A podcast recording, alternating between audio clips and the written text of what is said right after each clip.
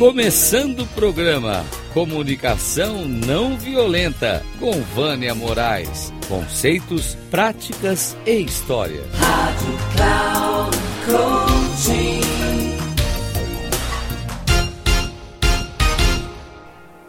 Olá, sou eu aqui novamente, Vânia Moraes Troiano, e hoje nós vamos falar sobre a empatia na segurança psicológica de times.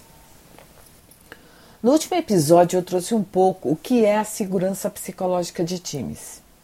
E hoje a gente vai fazer um pouquinho da relação com a empatia. Os times de alta performance desenvolvem ou potencializam características humanizadas nas relações interpessoais, pois eles têm a clareza que a competição pode deixar um rastro de maldade, inveja, puxada de tapete, que só leva até a primeira esquina. E que o que mal que fazem retorna para si mesmos. Assim como na comunicação não violenta, a empatia é a raiz da comunicação não violenta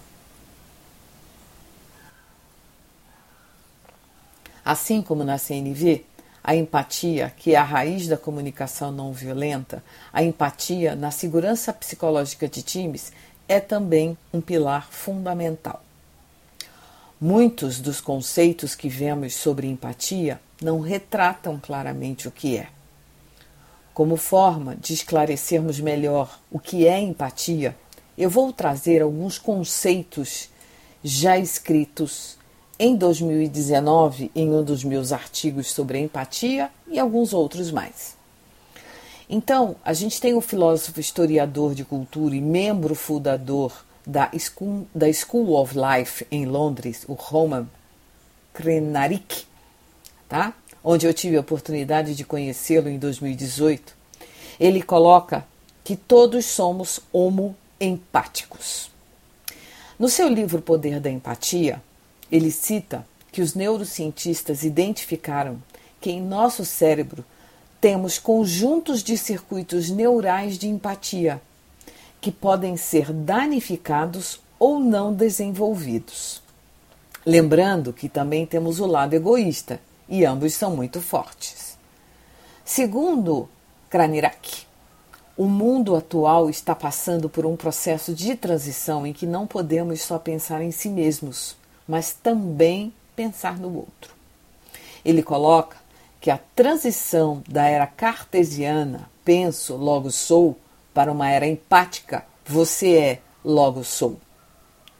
Ser empático requer exercício diário, ativar a escutativa, estado de presença e fazer mudanças de mindset quando estamos numa interação de comunicação, seja ela com quem for. Fazer mudanças não é algo fácil. O nosso cérebro não gosta. Ele requer esforço, disciplina, organização, motivação, prática aliada à vontade para desenvolver novas sinapses neurais e iniciar um processo de mudança interna. Roman também nos diz que as pessoas muito empáticas elas se esforçam para construir um conjunto de atitudes e práticas diárias que animam os conjuntos dos circuitos empáticos. Ele nos diz: se tivermos a esperança de realizar plenamente o homem empáticos por meio de seis hábitos, traremos essa empatia à tona. O primeiro hábito que ele coloca importante para que nós possamos desenvolver é acionar o cérebro empático, mudar nosso mindset e reconhecer que a empatia está no cerne da nossa natureza humana e podemos expandi-la ao longo de nossas vidas. E isso me faz lembrar uma frase de Marshall que ele diz que todo ser humano tem compaixão, nasce com a compaixão, ela está intrínseca dentro do ser humano, mas que ele perde ao longo da vida. O segundo hábito que ele fala é dar um salto, um saldo imaginativo. O que, que esse saldo imaginativo? É fazer um esforço para estar com o outro, inclusive daqueles que consideramos nossos inimigos. Cultivar a compaixão, olha ela novamente, e reconhecer que mesmo neles existe lá no fundo uma humanidade. Isso é tão difícil porque a gente vê alguém que está fazendo mal ou que está fazendo alguma coisa errada ou que a gente não concorda. O nosso hábito é condenar, julgar, massacrar e, e nós não vamos chegar a lugar nenhum. Que quanto mais violência existe, mais violência será gerada. O, o grande segredo vai ser começarmos a cultivar a compaixão e a gentileza, porque a compaixão e gentileza gerada gera mais compaixão e gentileza. O hábito 3 é buscar novas experiências, é explorar vidas e culturas diferentes por meio de imersão direta.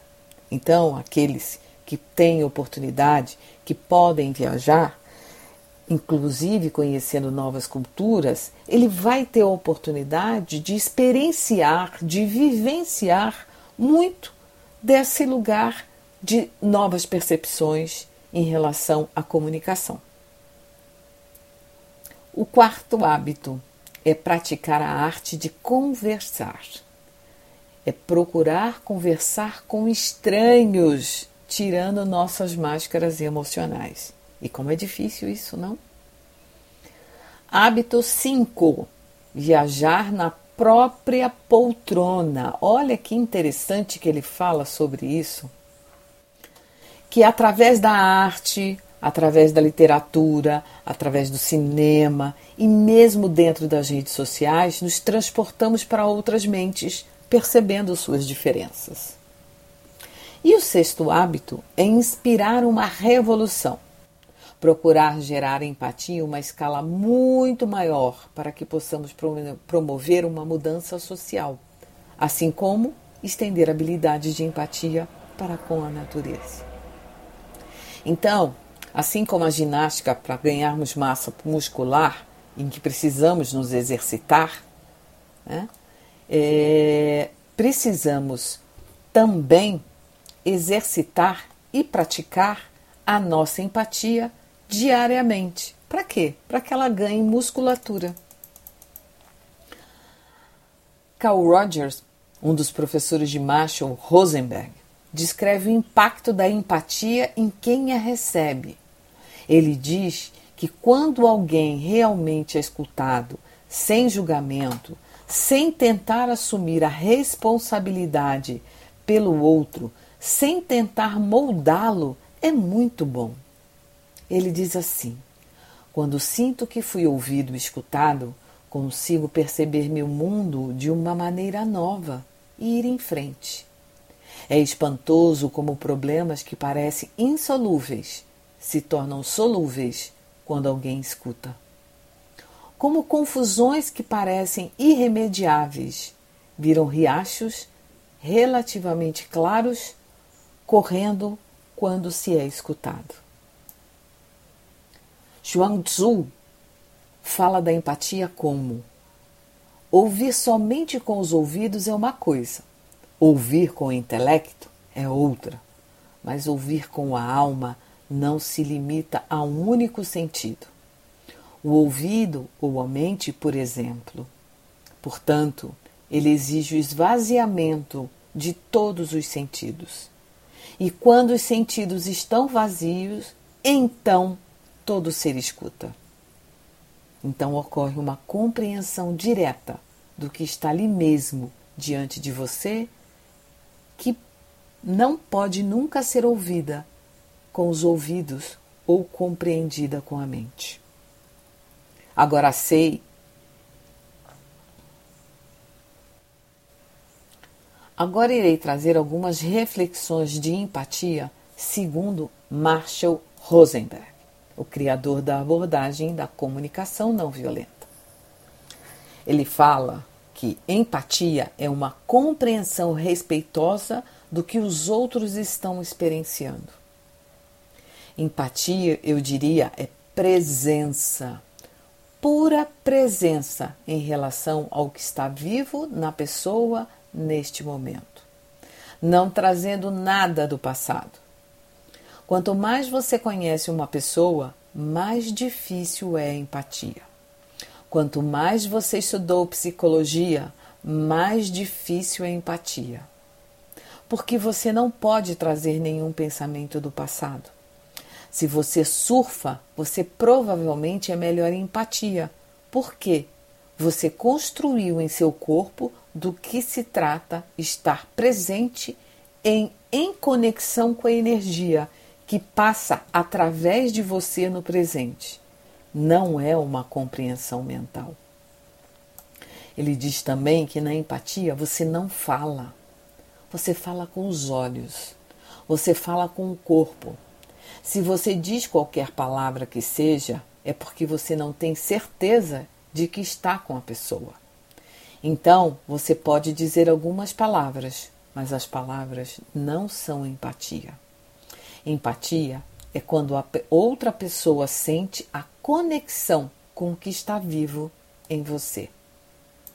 Eu facilito diversas oficinas de comunicação não violenta, faço palestras e eu utilizo um exercício de escuta em que as pessoas só podem se conectar com o olhar e nada podem fazer de gestos, sorrisos, perguntas, concordar ou falar qualquer coisa que não seja mediante o olhar. E a pessoa fala por dois minutos. A grande maioria acredita que é muito ruim e errado de escutar alguém. O que eles não percebem é que aprendemos de forma incorreta. O que é empatia? Quando na verdade estamos apenas sendo simpáticas. E aí eu deixo uma pergunta: se esta é a forma correta que as pessoas acreditam que é gesticulando, perguntando, investigando, interrogando, por que os conflitos nascem dessas interações que parecem ser empáticas? Deixo com vocês aí essa pergunta para reflexão. Outra coisa que fazemos em várias ocasiões ao invés de oferecer empatia, muitas vezes nós temos o impulso de dar conselho, de concordar, de explicar nossa própria posição ou sentimento, e ó, isso não é empatia. No silêncio é quando escutamos o que o outro diz, prestando atenção no que está por trás da palavra. Porém, na maioria das vezes, as pessoas sentem medo por não haver resposta e acabam esquecendo de se conectar aos sentimentos e necessidades expressadas pelo silêncio. Eu gosto muito de uma frase do Nelson Rodrigues, eu a utilizo bastante, que ele dizia, ele coloca assim: que as pessoas acreditam que o mais importante na comunicação seja a palavra. E ele diz que é um ledo engano. O mais importante na comunicação é a pausa. É no silêncio em que as pessoas entram em comunhão e se entendem. A empatia ela tem o poder de nos permitir sermos vulneráveis, desarmar situações de violência, poder ouvir um não sem interpretá-lo como rejeição e reavivar uma conversa morna. A empatia pode promover profundas mudanças sociais, assim como transformar vidas. Ela também tem o grande poder de curar feridas antigas, para gerar relacionamentos intra e interpessoais com mais sintonia e conexão. A empatia nos convida a esvaziar a mente e escutar os outros com todo o nosso ser, com o nosso coração. A empatia ela é intrínseca em cada ser humano. Mas por termos sido ensinados que somente a competição e ganhar a qualquer custo, disseminado durante milênios, essa capacidade se atrofiou, sendo necessário resgatá-la. E o que a empatia tem a ver com a segurança psicológica? Bem, só resgatando um pouquinho, a segurança psicológica é a crença compartilhada pelos membros de uma equipe de que aquele time é um ambiente seguro para a tomada de riscos interpessoais, como conceitua a doutora Amy Edmondson. Tá? Eu estou aqui falando da segurança psicológica de times. Se é um ambiente seguro, significa que é um lugar onde eu recebo empatia e posso me sentir à vontade para me expressar, fazer sugestões, dar opiniões e até mesmo fazer críticas quando necessário. Sem retaliações, culpa, vergonha. Eu posso pedir ajuda, dar e receber feedback. Sendo um lugar seguro para lidar com os conflitos, as pessoas estão abertas para lidar com questões difíceis, perguntar sobre o que não sabe, se permitindo errar, sem medo de ser julgado e, ao mesmo tempo, tendo a sensação de se sentir incluído e pertencido. O que podemos observar que a proposta da segurança psicológica está conectada de forma contundente com a comunicação não violenta, pois podemos observar a escutativa, a empatia, os quatro pilares da CNV, que são observação, se ater aos fatos, sem juízo de valor ou julgamento, aos sentimentos, ou seja, expressar a vulnerabilidade sem medo de retaliações ou críticas, necessidades, que é aquilo que é importante para a pessoa, ou seja, seu valor, e o pedido a ser feito de forma clara, objetiva, no positivo e estando aberta a ouvir um não. No próximo episódio, irei trazer os elementos e fundamentos da segurança psicológica e as conexões com os elementos da CNV e como se aplica no ambiente de trabalho. Mais uma vez, minha gratidão profunda por me escutarem e um grande abraço. Vânia Moraes Troiano. Tenho fé na transformação do ser humano, cocriando no desabrochar da consciência.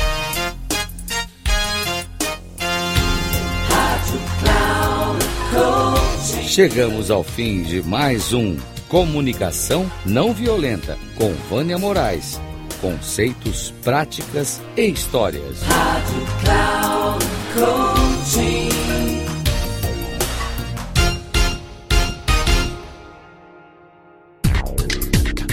Se ligue.